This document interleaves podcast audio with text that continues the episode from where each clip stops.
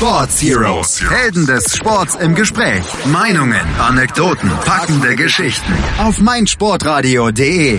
Herzlich willkommen bei meinsportradio.de. Ihr hört die Sports Heroes und selten hat der Name der Sendung besser gepasst als heute, denn heute ist bei uns mehrmaliger Olympiasieger, mehrmaliger Weltmeister, vier Schanzentournee-Gewinner und Gesamtweltcupsieger Jens Weißflug. Herr Weißflug, ich freue mich, dass Sie Zeit für uns haben. Hallo, grüße Sie. Ja, Herr Weißburg, äh, wir wollen heute ein bisschen über Ihre sportliche Laufbahn, über Ihren Werdegang sprechen. Ähm, erstmal müssen wir mit einem Missverständnis aufräumen, denn in den Medien hält sich ja das Vorurteil, dass Sie mit dem ebenfalls Oberwiesenthaler Springer Falco Weißflug in irgendeiner Weise verwandt sind. Das ist allerdings nur eine beinahe Namensvetterschaft, oder? Ja, das ist eine, äh, eine Namensgleichheit, die aber auch unterschiedlich geschrieben wird. Genau, der Falco wird ja mit Weißflug mit P geschrieben, ja. ja. Dann haben wir das jetzt mal hier aus dem Weg geschafft, aber ich habe das schon so oft gehört, das wollte ich jetzt zum Anfang mal klarstellen. Nichtsdestotrotz, Sie sind auch aus der Gegend Oberwiesenthal und da schon als junger Mann äh, zum Skispringen gekommen. Wie ist denn das bei Ihnen gewesen, als Sie ein Kind waren? Was ist denn sozusagen der Moment, der Klickmoment, an dem Sie sich entschlossen haben, ich werde Skispringer und nicht etwa Langläufer? Ja, also wer im Erzgebirge aufwächst und der kannte zumindest zu dieser Zeit äh, vor, naja, 45 Jahren etwa äh, noch bessere Winter. Der hat natürlich auch im Winter Skifahren betrieben, äh, ist als Kind mit dem Skifahren aufgewachsen, aber das ist wiederum nicht vergleichbar mit dem Skifahren von heute, weil Skifahren ist heute mit dem Lift hoch und dann den Berg runterfahren. Wo wir aufgewachsen sind, da gab es keine Lüfte. Und äh, somit musste man den Berg hochlaufen, was natürlich für ein Kind von fünf, sechs Jahren, sieben Jahren zu anstrengend ist. Und äh, somit haben wir uns kleine Schanzen gebaut, sind von den kleinen Schanzen gesprungen die Weite, die wir da erreicht haben, die war natürlich messbar, die haben wir immer wieder versucht zu überbieten und all das sind quasi die Gründe gewesen, äh, mit Skispringen zu beginnen. Also eben weil dieses Messbare dabei war und weil das Laufen zumindest auch den Berg hoch einfach zu anstrengend war. Das heißt auf jeden Fall, es klingt nach einem Wettkampfgedanken. Wie kann man sich das in der DDR vorstellen? Das, das Sportförderungssystem in der DDR war ja immer ziemlich hinterher. Ab wann ging das denn bei Ihnen los, dass Sie dann tatsächlich richtig auf eine Sportschule gekommen sind und richtig professionell gefördert worden sind? Ja, die Förderung, die begann ja eigentlich schon im kleinen Trainingszentrum. Das heißt, äh, einmal waren da die Schanzen natürlich in Ordnung. Andererseits gab es da auch hau hauptamtliche Trainer in dem Bereich, was heute ja gar nicht mehr denkbar ist, dass in den äh, ganz normalen Vereinen gibt es, glaube ich, fast gar keine hauptamtlichen Trainer mehr, sondern nur noch ehrenamtliche. Und all das ist natürlich schon Förderung gewesen. Und bei mir ging es dann auf die Kinder- und Jugendsportschule äh, mit 13 Jahren. Aber wie gesagt, ich empfinde es so, dass die Förderung eigentlich schon vorher begann. Ähm, als Sie dann auf die äh, Sportschule gekommen sind, äh, hat sich denn dann auch, sagen wir mal, dieses System so geäußert, da hört man ja immer mal was von anderen Sportlern, dass vielleicht Sportler, die nicht ganz so linientreu waren, auch ein bisschen Repressalien zu spüren bekommen haben. Gab es da bei Ihnen auch mal Probleme? Bei mir persönlich nicht. Das hat eigentlich weniger was mit, äh, denke ich, politischen Dingen zu tun, sondern dann auch eher mit dem Internatsleben. Und ich sag mal, wenn man, da ging es ja auch immer um, um Ordnung und Disziplin. Und wenn da halt mal was vorgefallen ist, da hat ja jeder mal damit zu kämpfen gehabt. Äh, da, hat er sicherlich, sicherlich nicht immer gleich einen Verweis bekommen, aber äh, mit den Erziehern gab es schon immer mal eine Diskussion. Eine Diskussion mit den Erziehern, das kann ich mir gerade lebhaft vorstellen. Ähm, Herr Weißflug, Sie sind dann relativ schnell auch äh, in die DDR-Nationalmannschaft gekommen. Sie sind bereits mit 18 Jahren schon im Weltcup gestartet. Ihr erster Weltcup, Sie können Sie sich an den noch erinnern? Ja, der war 1983 äh, im Rahmen der Vierschanzentournee beim Abschlussspringen nachdem ich Dritter in Garmisch, Zweiter in Innsbruck war, konnte ich dann das Abschlussspringen der Tournee gewinnen und war somit Gesamtzweiter. Und das ist natürlich klar, dass man sich an solche bestimmte Daten erinnert, weil speziell auch der erste Sieg für einen immer was Besonderes ist. Was ist eigentlich damals im ersten Springen in Oberstdorf passiert? Da sind, da tauchen Sie auf dem Ergebnistableau der Top Ten gar nicht auf, weil es ist am Ende sind Sie ja gar nicht mal so weit weg vom Gesamtsieg gewesen. Ich meine, Martin Nüken damals der überragende Finne, klar, aber Sie auf Platz zwei schon relativ nah dran. Also wie gesagt, es war bis dahin waren, war ich überhaupt noch nicht groß international tätig. Also das war meine zweite Vier-Schanzentournee und in Oberstdorf war ich, glaube ich, 27. Was, was auch bis dahin meine beste internationale Platzierung war. Also das habe ich gar nicht so als was Negatives empfunden.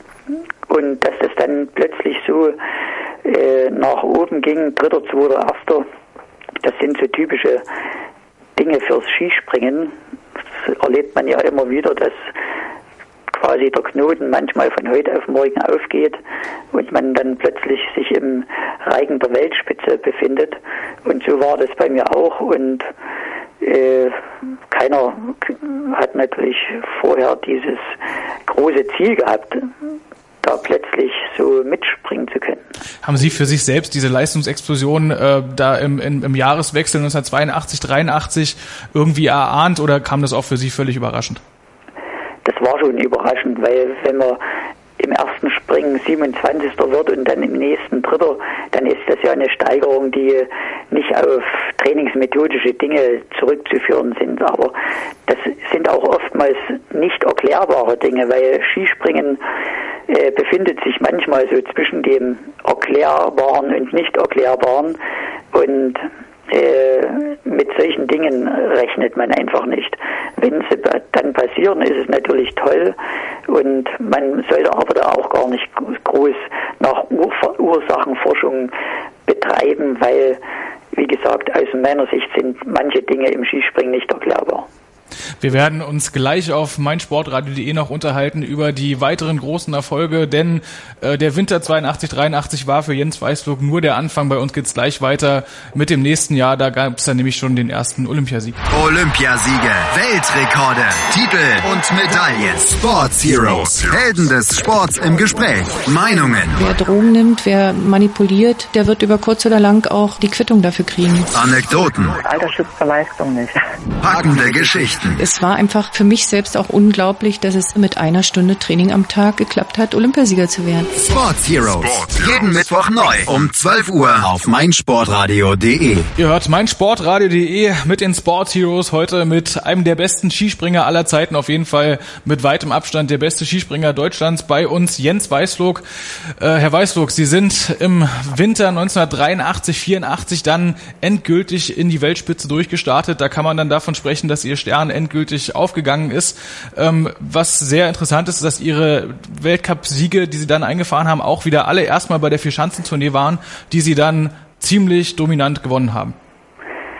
Ja, das war eben zu DDR-Zeiten oft so, dass unser erstes Aufeinandertreffen mit der Weltspitze mit der Vierschanzentournee begann, weil der DDR war der Weltcup einfach nicht so wichtig, sondern wir haben eigentlich mehr diese Wettkämpfe selbst, die für Schanzentournee als Vorbereitung auf den Jahreshöhepunkt Olympische Spiele betrachtet. Und somit war das dann oft das erste Aufeinandertreffen und das ging aber super los. Und dann war die Form natürlich fantastisch. Mit, ich habe das jedes Mal auch mit einem Schanzenrekord abschließen können, das Springen. Aber das sind alles Dinge, mit denen man gar nicht so rechnet, weil wenn man in eine Tournee reingeht, dann schaut, will man natürlich erstmal beim ersten Kontakt gucken, wie es geht und wenn es aber so dann läuft, ist das natürlich auch ein tolles Gefühl.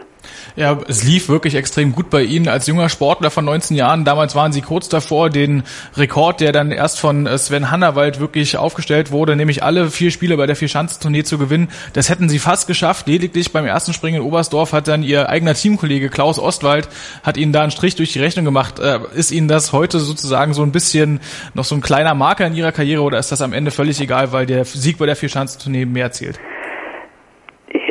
Thema viermal gewinnen äh, oder glaube ich, das war bis zu Hannawald, als er es dann gewonnen hat, gar nicht so das, das Thema immer. Freilich ist mal, wenn man drauf und dran ist, dann schon, aber wenn man schon beim ersten äh, in Anführungsstrichen nur Zweiter wird, dann ist es ja da auch schon kein Thema mehr. Und wie gesagt, das war unser erstes Aufeinandertreffen überhaupt mit der Weltspitze. Und da haben solche Überlegungen überhaupt keine Rolle gespielt. Ja, am Ende sind sie dann da überlegen vier Schanzturniersieger geworden. Deswegen waren sie dann mit Sicherheit auch schon so ein bisschen in der Favoritenrolle, was äh, die folgenden Olympischen Spiele in Sarajevo angeht, oder? Das auf alle Fälle. Und ich waren einfach auch die, diese zwei Leute, also Matinikin und ich, die sicherlich da die Favoriten waren. Also einfach aus den Ergebnissen der Tournee und der Saison heraus und schlussendlich ist es ja dann auch bei Olympia so geworden. Ja, ganz genau. Sie haben sich mit Martin Nyken da duelliert. Äh, Sie haben die Normalschanze vor Nyken gewonnen. Dafür hat er Ihnen dann den Sieg äh, auf der Großschanze vor der Nase weggeschnappt. Das sind am Ende richtig spannende und wirklich, ähm, ja, sagen wir mal, bis aufs Blut geführte Duelle zwischen Ihnen beiden gewesen, die ganzen 80er Jahre durch noch. Ähm, wie haben Sie denn damals diese ähm, Rivalität wahrgenommen? Also ich habe sie gar nicht so bezogen auf einen Einzelnen. Natürlich gab es bestimmte Wettkämpfe, wo sich quasi Gold und Silber geteilt wurde, wie bei den Olympischen Spielen, aber es ist wirklich so, dass es natürlich noch mehr als Martinikin und Jens Weißflug im Gesamtweltcup-Zirkus gab, die da natürlich auch immer wieder mal äh, gewonnen haben. Und immer wieder mal klingt schon fast abwertend. Also das war schon mehr als die Konkurrenz Martiniken und Jens Weißflug. Haben Sie denn eigentlich zu Martiniken äh, irgendeine persönliche Beziehung mal gehabt? Weil ich meine, er ist ja so ein bisschen auch den, der Gegenentwurf zu Ihnen gewesen, weil er äh, schon ein bisschen mehr Probleme hatte, was sein Leben nach dem Karriereende anging. Nee, die Beziehung, die gab es nie so richtig. Hat auch sicherlich was mit der sprachlichen Verständigung zu tun. Also sein Englisch war noch schlechter als meins oder faktisch gar nicht da, wie mein Finnisch natürlich auch nicht da war. Und somit hat man natürlich den Gegner respektiert, gratuliert, aber mehr als das war es dann auch kaum, weil es gab eigentlich keine Gespräche zwischen uns oder kaum Gespräche. Ja, und äh, trotz der Rivalität mit Martin Hüken oder vor allen Dingen dieser Dominanz, die sie beide da ähm, ausgeübt haben, war es dann halt trotzdem der erste Olympiasieg für sie auf der äh, Normalschanze dann. Äh, was ist das für ein junger Sportler? Ich meine, sie waren 19 Jahre alt. Was ist das für ein Gefühl, wenn sie da auf einmal gleich einer der Besten der Welt sind äh, und eben mit dem Olympiasieg dekoriert sind? Entschuldigung, ich müssen die Frage nochmal wiederholen. Ich, kein Problem. Ich wollte wissen, was es für einen jungen Skispringer im Alter von 19 Jahren für ein Gefühl ist, wenn man ähm, eben schon so früh in der Karriere mit eigentlich dem größten Titel dekoriert ist, den man sich eigentlich nur vorstellen kann. Das ist ja eigentlich das Traum eines jeden Sportlers, dass er vielleicht mal bei Olympischen Spielen teilnehmen kann, dass er vielleicht sogar erfolgreich ist. Aber da das Gefühl so richtig zu erklären, das ist immer ganz schwierig. Natürlich kommt irgendwann dann der Punkt, wo man es für sich selbst realisiert. Das ist meistens so ein Stück nach den Olympischen Spielen, wenn man irgendwelche Zeitungsartikel in der Hand gehalten hat oder Berichte gesehen hat, die über einen dann gesendet wurden. Das sind dann die Momente, wo es einem dann eher bewusst wird. Aber äh, wie gesagt, also es war auch irgendwann auch das Ziel, Olympiasieger zu werden. Dass es dann so wird, ist natürlich für einen selbst eine Riesensache. Und es war nicht der letzte Olympiasieg für Jens Weißflog, wie es in der Karriere weitergegangen ist. Das hört ihr gleich auf meinsportradio.de. Die Zirbelnuss ist eine Wappenfigur in Form des Auf die Zirbelnuss, der FC Augsburg Talk auf meinsportradio.de. Übrigens haben wir eine neue Website. Schau vorbei und entdecke die neuen Features. Die Sportios sind wieder zurück auf meinsportradio.de. Heute mit der Skisprunglegende Jens Weißflog. Wir haben gerade schon gehört, wie es als junger Skispringer ist, wenn man Olympiasieger wird und die Vier-Schanzentournee gewinnt. Ähm, Herr Weißflog, Ihre Karriere in den 80ern ist extrem erfolgreich weiter verlaufen. Das kann man, glaube ich, ganz klar so sagen. Sie sind nochmals Sieger in der Vier-Schanzentournee geworden. Sie haben Weltmeisterschaften errungen. Allerdings kam dann Anfang der 90er dieser Wechsel, die große Revolution im Skispringen, nämlich die äh, Älteren werden sich erinnern, der Wechsel von Parallelsprung auf den V-Stil, der auch heute noch gesprungen wird. Ähm, was ist denn damals bei Ihnen die erste Begegnung mit diesem Sprungstil gewesen? Ja, also Jan Bockleff war ja nicht erst Anfang der 90er Jahre präsent, sondern eigentlich ab 1987 im Weltcup und ist uns da natürlich zwar aufgefallen als jemand, der da etwas unkonventionell springt, aber war damals ja noch nicht erfolgreich, aber hat dann doch innerhalb von zwei Jahren geschafft, sich und auch seinen Fauststil so weiterzuentwickeln, dass er dann erfolgreich war. Und trotzdem gab es doch noch eine, eine Übergangszeit, ich würde sagen noch zwei weitere Jahre, wo auch Fauststilspringer und Parallelspringer den, das Zeitgeschehen gleichzeitig mal mehr beim Fauststilspringer oder mal mehr beim Parallelspringer dominiert haben. Und deswegen gab es auch für die meisten der Parallelspringer noch keinen Zwang umstellen zu müssen. Aber mit der Gleichbewertung der Skispringer im, im Stil, was dann Par Parallel- und V-Stil betraf, wurden natürlich dann doch gewisse Grenzen geöffnet und so haben sich dann doch viele entschlossen, auf V-Stil umzustellen. Und das ging dann doch relativ schnell, dass sich dieser Stil so massiv durchgesetzt hat. Ja, um das mal kurz zu erklären, damals war es ja noch so, dass der V-Stil für massive Punktabzüge gesorgt hat. Das ist dann aber irgendwann, wie Sie schon gesagt haben, angeglichen worden. Bei den Olympischen Winterspielen in Albertville 1992 gab es ja dann so dieses ähm, Phänomen, dass quasi die Weltspitze komplett gespalten war und die eine Hälfte noch im V-Stil äh, schon gesprungen ist und die andere Hälfte, Sie unter anderem auch noch im Parallelstil. Ähm, was war denn für Sie der ausschlaggebende Punkt, dass Sie sich dann entschieden haben, ich stelle meine ganze Technik nochmal um und der V-Stil ist es ab jetzt?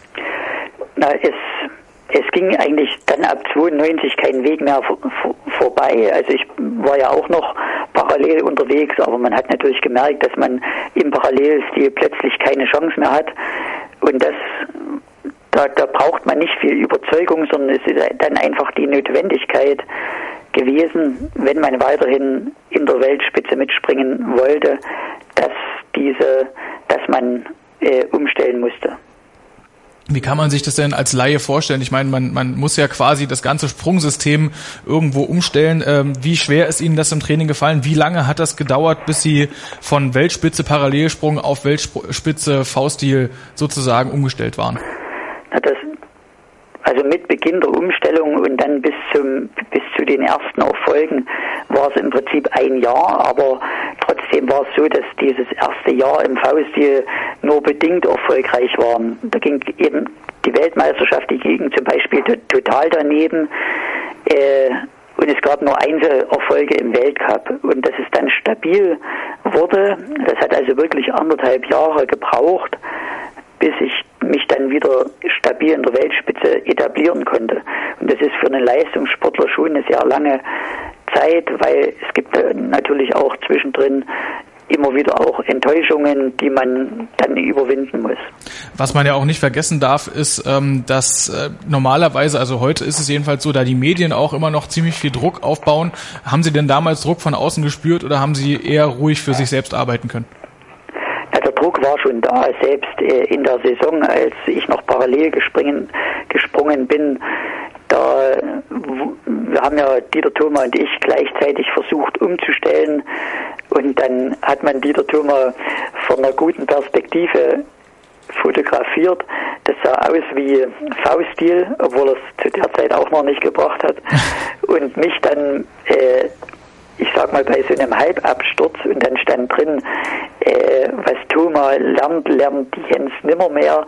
Also da wurde schon auch von den Medien äh, versucht, künstlich zu provozieren und äh, da in Zwiespalt reinzubringen. Aber wer, wer selbst äh, die Situation zwischen Thoma und mir kannte, der wusste das natürlich, ich wusste auch, dass Dieter noch kein Fauststil springt. Und somit bewertet man solche Schlagzeilen dann natürlich für sich selbst.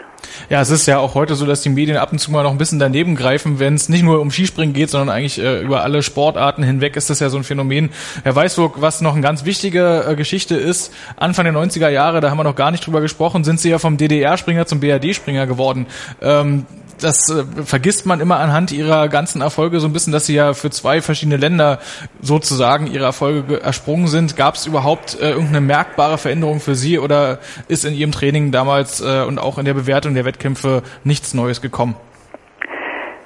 Natürlich ist das erstmal eine nicht eine Umstellung, sondern überhaupt ein Phänomen gewesen, aber nicht nur für die Sportler, sondern für jeden, der, glaube ich, in Deutschland gelebt hat diese ganzen Umstände, die ganzen Situation, neuen Situationen, die zum Mauerfall geführt haben, das waren ja überhaupt insgesamt eine, eine spannende Zeit. Und trotzdem muss man sagen, dass da doch der Sport vielleicht sogar etwas äh, übergreifend ist äh, über politische Systeme und das hat es dann natürlich auch gezeigt. Äh, es ist im Osten so und im Westen so, dass Skispringen von oben nach unten geht und wer am weitesten und schönsten gesprungen ist, hat gewonnen. Das war schon mal von der Politik unabhängig, aber es gab natürlich schon unterschiedliche Systeme auch. Auch im Sport wurde natürlich unterschiedlich gefördert.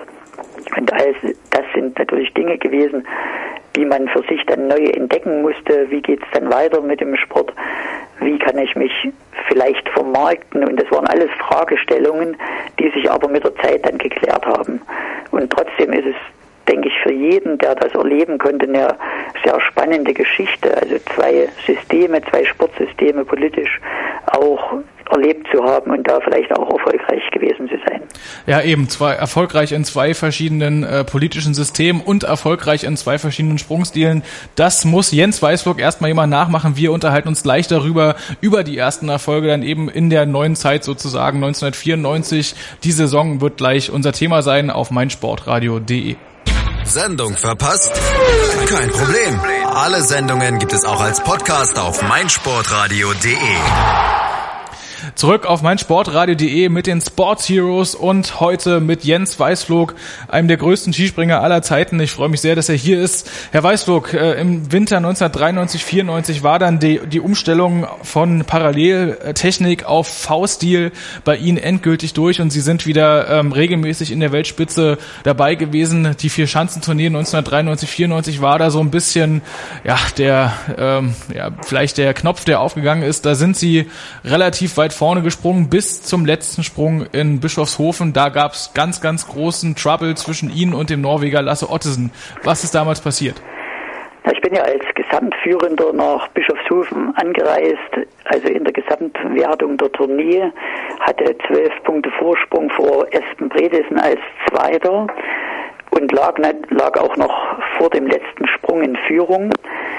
Und vor mir sprang äh, Lasse Ottesen, also es wird ja in umgedrehter Reihenfolge gesprungen nach dem ersten Durchgang. Ich war Vierter, er war Fünfter und er setzt sich auf den Abfahrbalken drauf. Die Ampel springt auf grün, 15 Sekunden Grünphase und er war noch nicht losgefahren aus unerklärlichen Gründen. Er saß dann ungefähr vier Minuten da oben und ist nicht gestartet. In der Zwischenzeit haben sich aber Windverhältnisse so geändert, dass ich natürlich auch nachfolgend nicht bei guten Bedingungen gesprungen bin. Und am Ende des Tages war äh, Espen Bredesen der Gesamtsieger und ich war Zweiter. Und da das natürlich damals auch um einen historischen Sieg bei mir ging, nämlich als Erster die Tournee viermal gewinnen zu können, war das natürlich äh, dann nicht so schön und es war auch ein abgekartetes Spiel. Ja, das ist natürlich irgendwo offensichtlich, dass da äh, der Teamkollege dann einfach nachgeholfen hat. Ähm, jetzt muss ich aber trotzdem nochmal nachfragen, äh, wenn Sie jetzt da oben stehen und ne-, neben sich den Lasse Ottesen sehen, wie der einfach nicht runterspringt. Ich meine, Sie sind ja direkt daneben äh, schon in direkter Vorbereitung auf Ihren Sprung gewesen. Ist das Problem eher, dass man äh, dann kalt wird oder ist es dann wirklich so, dass selbst so ein extrem guter Rückenspringer wie Sie waren, äh, ein Rückenwindspringer wie Sie waren, dann gegen gegen ein Espen Bredesen mit Aufwind nichts mehr zu bestellen hat? Also das das, was äh, Lasse Ottesen dort veranstaltet hat, hat mich eigentlich weniger berührt, weil ich konnte mir nicht erklären und ich habe mich auch nicht damit befasst, warum er da so lange sitzt. Man will dann eigentlich selbst in der Konzentration bleiben, man versucht sich einfach weiter äh, warm zu halten, fit zu halten und lässt den eben machen. Aber es gibt natürlich trotzdem die Situation, dass man natürlich auch von oben den Wind mit beobachtet und man weiß auch selbst, man braucht an dem Tag wirklich die Bedingungen, um gegen den starken Esbredesen überhaupt äh, mithalten zu können. Und das war eben nicht der Fall. Und das bringt einen dann natürlich mit veränderten Bedingungen selbst schon ein bisschen in Bredouille. Also auch in Zweifel werde ich das schaffen können. Man verkrampft da vielleicht auch ein bisschen zusätzlich, weil man weiß, es sind keine idealen Bedingungen. Ja, und dann hat's eben nicht zum Turniersieg gereicht. Sie haben sich den äh, vierten Turniersieg später noch geholt. Das wird gleich noch unser Thema sein. Wir bleiben aber im Jahr 1994, denn da standen ja auch noch ähm, Olympische Spiele vor der Tür, die für Sie erstmal extrem erfolgreich verlaufen sind, denn Sie haben gleich im ersten Wettbewerb sich die nächste Goldmedaille geholt, damit äh, Historisches geschaffen. Sie haben von der Großschanze Gold geholt. Waren Sie damals äh, für sich selbst auch so ein bisschen in der Erwartung, ich bin Top-Favorit oder ist das eben auch aufgrund der Umstände der Technik irgendwo doch überraschend gewesen? Also klar, ich bin als Favorit mit hingefahren, aber ist, ich sehe da oder habe mich da nicht alleinig gesehen als Favorit, sondern es waren für mich Espen Bredesen, Andreas Goldberger, der ein oder andere Japaner. Also man darf da die Leute nicht ausblenden, weil in so einem hochkarätigen Wettkampf wie Olympischen Spielen, da ist es auch oft so, dass es durchaus mal einen Überraschungssieger geben kann. Trotzdem war für mich das Ziel auf alle Fälle eine Medaille zu erreichen. Dass es dann Gold wird, ist natürlich äh, die Top-Geschichte. Es hat sich auch im Training schon so angedeutet, dass das wahrscheinlich eine Sache zwischen Espen Brenissen und mir sein wird. Und am Ende war das auch so. Er führte zwar nach dem ersten Durchgang, hat aber den dann doch zu viele Meter, zu viele Meter im zweiten liegen lassen und somit konnte ich das dann gewinnen.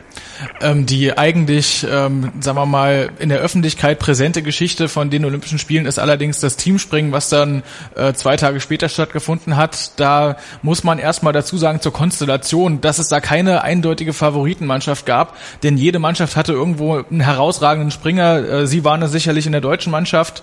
Ähm, die Japaner waren extrem stark, die äh, Norweger hatten Bredesen, Ottesen, zwei starke Leute dabei. Also es war kein eindeutiger eindeutiger Favorit, so wie das vielleicht in den letzten Jahren immer die Österreicher waren. Ähm, was hat denn, was haben Sie denn mit der deutschen Mannschaft im Vorfeld von diesem Wettbewerb erwartet?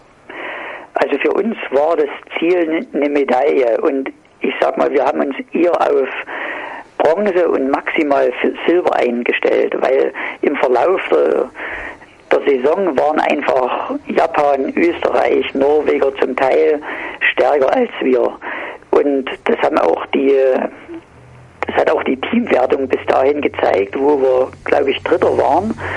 Und insofern haben wir auch uns da eher ein realistisches Ziel gestellt, als um Gold äh, und als um, um uns auf Gold einzustellen. Und das waren eigentlich das war unsere Zielstellung.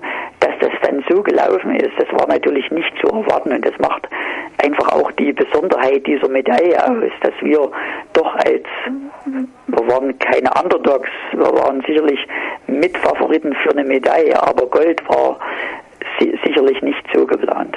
Man muss es allerdings aber auch ganz klar sagen, dass nach sieben von acht Sprüngen, also da sind ja jeder äh, Springer in der Mannschaft, vier Springer sind springt zweimal. Sie waren der Schlussspringer für die deutsche Mannschaft und nach sieben von acht Sprüngen, also vor ihrem letzten Sprung, hat Japan mit einer gefühlten Ewigkeit vorne gelegen. Sie sind als Vorletzter äh, vom Balken runter und haben vorher, und das ist eben von dem norwegischen Publikum irgendwie so ein bisschen falsch aufgenommen, und sie haben Masahiko Harada schon gratuliert. Sie haben ihm schon die Hand gereicht und haben ihm zur Goldmedaille schon äh, gratuliert, sind dann selber erstmal auf Tagesbestweite gesprungen und Harada ist abgestürzt und nur auf 97,5 Meter gelandet, hat die Medaille noch verloren. Ähm, sie haben später mal gesagt, das war gar keine böse Absicht dabei, weil sie einfach nur gesagt haben, mit Japan brauchen wir uns eh nicht mehr befassen. Stimmt das denn so?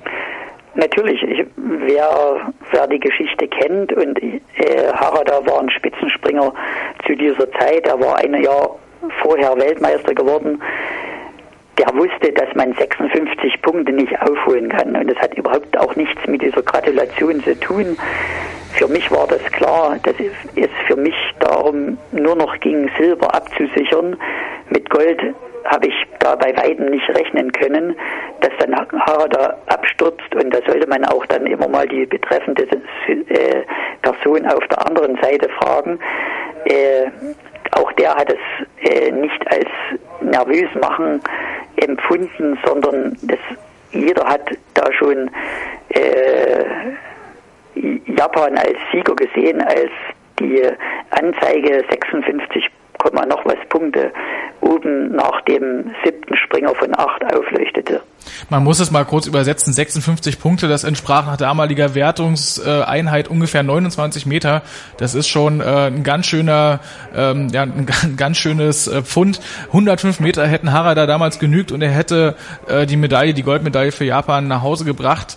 Ähm, dass die Norweger dann ähm, ja so ein bisschen aufgebracht waren, die Olympischen Spiele fanden ja in Lillehammer statt, hatte das was damit zu tun, dass sie vielleicht auf der Großschanze Espen Bredesen geschlagen haben, denn die Normalschanze stand ja noch an und da ging es ihnen gar nicht gut bei dem Springen. Ja, das hatte in erster Linie damit was zu tun, dass äh, mein Dauerkonkurrent in diesem Jahr, Espen Bredesen, das dann an die Presse weitergegeben hat. Und wenn man weiß, dass der Hauptsponsor der äh, norwegischen Skispringer die norwegische Bildzeitung ist, dann weiß man ja auch, was da rauskommt. Und entsprechend liefen dann Berichte in Norwegen, dass ich eben unfair war und das dass deswegen äh, Japan die Goldmedaille verloren hat und wir gewonnen haben und nur deswegen und so weiter. Und drei Tage später wurde ich dann von 30.000 Zuschauern ausgepfiffen und wusste eigentlich gar nicht so richtig warum. Und entsprechend kam dann äh, von mir eine Reaktion, die also mit dem Stinkefinger gegen das Publikum und das hat die Situation in dem Moment nicht verbessert. Ähm, man muss aber dazu sagen, dass sie es ja sogar fast noch geschafft hätten, äh, dann nochmal eine Medaille zu holen. Am Ende äh, auf der Normalschanze waren es dann die beiden Norweger, Bredesen und Ottesen, die vorne waren, also ausgerechnet äh, ihre beiden Konkurrenten, mit denen es schon in dem Winter einige Male so ein bisschen Probleme gab. Dieter Thoma ist auf Platz drei gelandet, sie auf Platz vier. Ist Ihnen das Ergebnis jetzt inzwischen egal oder hätten Sie vielleicht so ein bisschen Genugtuung nochmal empfunden, wenn Sie die Norweger da nochmal hätten schlagen können? Ja, wenn es richtig gut gelaufen wäre, dann äh, hätte es nur Genugtuung gehabt, äh, wenn ich davon gelegen wäre.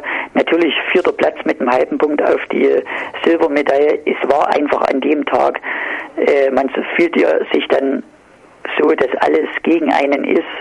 Die Zuschauer, äh, man wird Vierter mit einem halben Punkt Rückstand auf die Bronzemedaille und man kann dem dann am Ende des Tages nicht viel Positives mehr abbringen.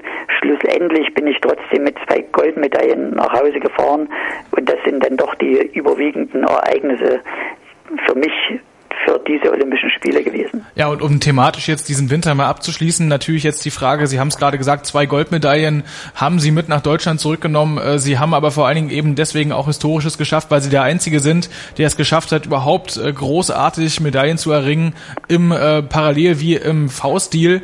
Ähm, wann ist Ihnen denn eigentlich bewusst geworden, dass das wirklich eine extrem historische Leistung ist, die Sie damals verbracht haben? Ich persönlich, ich sehe das äh, natürlich zwar als etwas Besonderes, aber man muss auch wiederum realistisch sein. Es gibt, es war einfach diese Situation, in die ich hineingeboren wurde. Äh, heute gibt es eben diese Umstellungen nicht mehr. Also außerdem ist, erfindet mal jemand eine neue Technik und dass dadurch jemand nochmal Gelegenheit erhält, in zwei Stilarten Olympiasieger zu werden. Natürlich ist es, ich sag mal, toll, beides äh, geschafft zu haben, auch in beiden Dingen erfolgreich zu sein. Für mich persönlich, äh, ich nehme mich da nicht so wichtig. Es ist dann doch mehr der, vielleicht der historische Wert nach außen. Es klingt auf jeden Fall sehr bodenständig. Ähm, Herr Weißflog, wir sprechen gleich noch ein bisschen über Ihren letzten Vier-Schanzentournee-Sieg und dann über Ihre Zeit nach der Karriere. Jetzt gibt's allerdings erstmal kurz ein bisschen Musik auf meinsportradio.de. Chip and Charge mit Andreas Thies und Philipp Jobert. Alle Infos zum aktuellen Tennisgeschehen. Um den Platz, am Platz, auf dem Platz. Chip and Charge auf meinsportradio.de. Noch einmal zurück bei den Sports Heroes auf meinsportradio.de. Heute mit Jens Weißflog, einem der größten Skispringer aller Zeiten. Auf jeden Fall der erfolgreichste Skispringer, den wir in Deutschland jemals hatten. Herr Weißflog, ähm, Sie sind Sie haben es gerade schon gesagt, im Winter 1993, 94 so ein bisschen um diesen historischen vierten Erfolg der Vierschanzentournee gebracht worden. Den haben sie sich dann aber zwei Jahre später gesichert in einem sehr spannenden, spannenden Wettkampf damals vor dem Finn Ari-Pekka Nikola. Ähm, Sie waren ja schon, ich sage mal, im Herbst Ihrer Karriere. Das ist doch eine sehr große Genugtuung, wenn man es dann nochmal schafft, äh, dieses historische Event zu gewinnen, oder? Das auf alle Fälle. Vor allen Dingen hatte ich auch da nicht damit gerechnet, dass das nochmal so klappen würde, weil die Wettkämpfe vor der Tournee äh, überhaupt nicht so liefen, dass ich dort als Favorit äh, hingegangen bin. Allerdings kam irgendwie, könnte man sagen, die, Nacht, die Form über Nacht wieder mit dem Weltcup kurz vor der Tournee in Oberhof. Und ja, eigentlich bin ich mit gar keinen großen Erwartungshaltungen dorthin gefahren, aber äh, umso schöner, wenn es dann so läuft. Und es sind, glaube ich, oft gerade die unerwarteten Siege, die was Besonderes sind. Ähm, es hat sich damals ähm, so ein bisschen zäh entwickelt, diese ganze Finanztournee. Sie haben es gerade gesagt, die Form kam auf einmal zurück. Sie haben nichtsdestotrotz nur in Anführungszeichen das letzte Springen in Bischofshofen gewinnen können. Übrigens mal wieder vor ihrem Dauerrivalen Espen Bredesen. Ähm, die anderen Springen, da waren sie Zweiter und Dritter und nochmal Zweiter. Äh, das ist natürlich immer klar top in der Spitze gewesen, aber sie mussten in Bischofshofen noch kämpfen, oder? Ich glaube, das, das muss jeder. Ich meine, jeder, der nach Bischofshofen als Führender fährt, der, der hat die Tournee bis dahin noch nicht gewonnen. Auch das letzte Springen ist natürlich eben immer dieses Entscheidende, was auch nochmal viel mehr Anspannung mitbringt, äh, auch gerade in diesem Moment. Also es ging ja wieder um diesen diese historische Möglichkeit, als erster die Turnier, Tournee das vierte Mal zu gewinnen, was ja zwei Jahre vorher nicht geklappt hat. Und da ist man natürlich auch einfach viel mehr aufgeregt und trotzdem, ich sehe das als äh, tolles Ergebnis an, äh, bei jedem Springen auf dem Podest gewesen zu sein und am Ende war es eben dann auch der Sieg. Wann war Ihnen denn klar, dass Sie in dem Winter Ihre Karriere beenden? War Ihnen das schon klar bei der Vierschanzentournee selbst oder haben, ist der Entschluss erst später gereift? Nee, den Entschluss, den habe ich schon weit vorher getroffen. Das war im September äh, 95, also vor der Laufbahn und in der Pressekonferenz vor der Vierschanztournee habe ich dann ja auch meinen Rücktritt bekannt gegeben. Also es war für, für mich und dann auch fürs Umfeld klar, es ist meine letzte Tournee. Ähm, Sie haben dann äh, mit einem mit einer Abschiedsgala ähm, Ihre Karriere beendet. Wenn Sie jetzt heute auf Ihre Karriere zurückblicken, äh, wir haben nämlich eine Sache noch gar nicht angesprochen. Sie haben es sogar geschafft, über 200 Meter damals zu fliegen. Skifliegen gab es auch damals schon und die Schanzen waren noch nicht so extrem dimensioniert, wie sie heute sind. 200 Meter ist das auch noch mal so ein persönlicher Durchbruch für Sie gewesen? Das auf alle Fälle. Also äh, auch da ist es immer so gewesen. Ich war niemand, der äh, Rekorde oder nach Rekorden gejagt hat. Und trotzdem war es, und das will ich damit sagen, hat sich eigentlich der, der, Kreis geschlossen. Das, womit man oder wofür man eigentlich mit Skispringen begonnen hat, nämlich das Erreichen einer Bestweite, die am Anfang ein, zwei Meter war und dann drei und vier. Das war auch zu, bis zum Schluss interessant, eben nochmal für sich selbst persönlich diese eigene beste Weite steigern zu können, eben über 200 Meter fliegen zu können und sich quasi auch in diese Liste eingetragen zu haben. Und das äh, ist für einen immer persönlich, ein persönlicher Erfolg, der aber, glaube ich, gar nicht in irgendwelchen Annalen oder Büchern vermerkt sein wird. Ja, Herr Weißlug, ähm, Sie haben es gerade gesagt, 200 Meter ist für Sie persönlich natürlich ein Erfolg. Ähm, heutzutage, wenn man sich mal diese Megaschanzen in Planica und in Wickersund anguckt, ähm, wo die äh, Athleten 240 Meter springen können, äh, ist natürlich 200 Meter, erscheint so ein bisschen fast wie ein Hüpfer sozusagen. Ist da vielleicht auch bei Ihnen ein bisschen Wehmut dabei, dass die Entwicklung, diese Weitenjagd heutzutage solche Dimensionen annimmt, dass Sie da gar keine Chance mehr haben, äh, dran teilzunehmen? Das ist überhaupt nicht der Fall, weil es ist einfach der, der Lauf der Dinge. Äh, zu dieser Zeit war der Weltrekord 209 Meter. Also war, waren die 201 Meter von mir damals quasi im Bereich des, des Weltrekords. Und aber wie gesagt, also über solche Dinge mache ich mir einfach keine Gedanken. Die Entwicklung geht weiter, die Chancen werden größer und demzufolge natürlich auch die Weltrekorde werden gesteigert man verdient auch mehr als wir damals, aber man muss zu jeder Zeit zufrieden sein. Wie ist denn überhaupt Ihr, Ihre ähm, Herangehensweise oder Ihr Blick auf das heutige Skispringen? Ähm, Sie haben ja sich in der Vergangenheit auch immer hervorgetan als Kritiker, wenn es um mediale Berichterstattung geht. Wie sehen Sie denn die heutigen äh, Springer nicht nur in Deutschland, sondern weltweit? Grundsätzlich ich sag mal, muss man natürlich voranstellen, dass man den Erfolg äh, respektiert, dass, dass ich da auch großen Respekt habe vor den heutigen Springern. Und es gibt natürlich auch immer wieder mal eine Kritik dort, wo sie angebracht ist. Also man wird ja nicht danach gefragt, wenn, wenn alles gut läuft. Ja. Und das waren eigentlich äh, dann auch meine äh, Dinge, die ich aus meiner Sicht bewertet habe, be äh, angesprochen habe.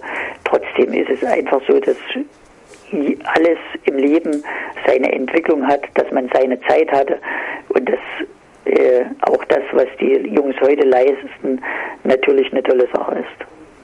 Ähm, Sie haben nach Ihrem aktiven Skispringer-Dasein sich nicht dazu entschlossen, Trainer oder Funktionär zu werden, wie das ja so viele Ihrer Kollegen gemacht haben, sondern Sie haben sich aus dem Sport eigentlich komplett zurückgezogen. Sie sind zwar als Experte im Fernsehen immer noch ab und zu aufgetreten bei den Öffentlich-Rechtlichen, aber Ihr Hauptaugenmerk zurzeit liegt auf Ihrem Hotel in Oberwiesenthal. Genau so ist es. Es war von Anfang an mein Bestreben, also einfach mal was anderes machen nach 15 Jahren im Weltcup und ständig äh, auch dem Druck an der Spitze standhalten zu müssen, wollte ich nicht weiterhin im Sport arbeiten, sondern wollte mich mir da einfach was was anderes aufbauen, andere Bilder sehen, andere Ziele haben als die, die gleichen, die ich schon vorher hatte, nämlich erfolgreich sein zu müssen als, als Trainer dann. Und demzufolge war eben das Hotelprojekt und ist es nach wie vor äh, mein Beruf. Ähm, ich stelle mir das ein bisschen problematisch vor, wenn man so lange mit Haut und Haaren Skispringer ist und dann so komplett den, äh, dem, den Beruf sozusagen wechselt und äh, Hotelier wird. Haben Sie da vielleicht auch so eine gewisse Art Angst verspürt? Wobei die Frage sich ja vielleicht erübrigt, wenn man sich überlegt, von was für Chancen Sie sich runtergestürzt haben. Nein, Angst hatte ich davor überhaupt nicht. Und dazu muss man aber auch sagen, ich hatte natürlich noch 15 Jahre lang einen Nebenjob als äh, ZDF-Skisprung-Experte. Also war ich ja nach wie vor noch zumindest in der Saison hautnah dran am Geschehen. Und ich glaube, auch das ist der Grund, weswegen es da keine Wehmut gab, weil ich natürlich unmittelbar nach der aktiven Laufbahn immer noch im Geschehen drin war. Ja, und ähm, jetzt sind Sie nicht nur Hotelier, sondern Sie haben auch gerade Ihre Biografie veröffentlicht. Ähm, die ist Ende August rausgekommen, ist also überall in Deutschland und weltweit erhältlich. Was hat Sie dazu bewogen, Ihre, äh, Ihr Leben bis jetzt, Ihr Sportlerleben vielleicht dann auch äh, an dieser Stelle nochmal zusammenzufassen? Na gut, das Sportlerleben ist selbst mittlerweile 18 Jahre her, also doch auch ein gehöriger Abstand. Äh, es ist einerseits Zeit gewesen, also weil auch äh, in diesem Jahr mehrere Jubiläen waren. Also einmal die sportlichen Jubiläen, 30-jähriges Jubiläum, Jubiläum Olympiasieg Sarajevo, 20-jähriges Jubiläum Olympiasieg Lillehammer und dann noch 50 Jahre Geburtstag. Also all das waren die Gründe dafür, das machen zu können und somit auch das Alter zu haben, äh, es, es zu schreiben. Das heißt also, Sie sind dann durchaus jetzt auch an einem Punkt angekommen, dass Sie einfach mal äh, Ihr Leben Revue passieren können oder wie kann man das äh, am besten umschreiben? Auf alle Fälle. Also äh, ich habe ja das immer als sehr inflationär empfunden, äh, diesen Büchermarkt und diesen Biografienmarkt, wenn 20-jährige DSDS-Stars äh, schon ihre Biografie schreiben. Und ich wollte mich da überhaupt nicht einreihen. Ich denke, mit meiner Historie und auch mit meinem Alter äh, bin ich an dem Punkt, das durchaus machen zu können. Ich denke auch, Sie haben auf jeden Fall einige Geschichten zu erzählen. Herr Weißburg, bevor wir unser Interview jetzt beenden, ich habe äh, noch eine ganz kurze und eine etwas schwierige Frage an Sie. Die ganz kurze, Sie haben ähm, als junger Springer einen Spitznamen mitbekommen. Zu einer Zeit, wo Profifußballer Spitznamen hatten wie Eisenfuß oder Kopfballungeheuer, hat man Sie den Floh vom Fichtelberg genannt. Ist das ein Spitzname, auf den Sie, den Sie mit Stolz tragen oder war das eher so ein bisschen, na vielleicht ein bisschen zu verniedlichend? Ach, hauptsächlich auch auf das Gewicht hin, was Skispringer haben, also weil wir halt sehr leicht sind. Also ich konnte mit dem Spitznamen nochmal gut umgehen. Das ist auf jeden Fall schon mal gut, wenn man das kann. Er weiß doch die letzte Frage, und das ist mit Abstand die schwierigste Frage, die man einem Sportler stellen kann, der vor allen Dingen so oft und so vieles gewonnen hat, wie Sie das getan haben.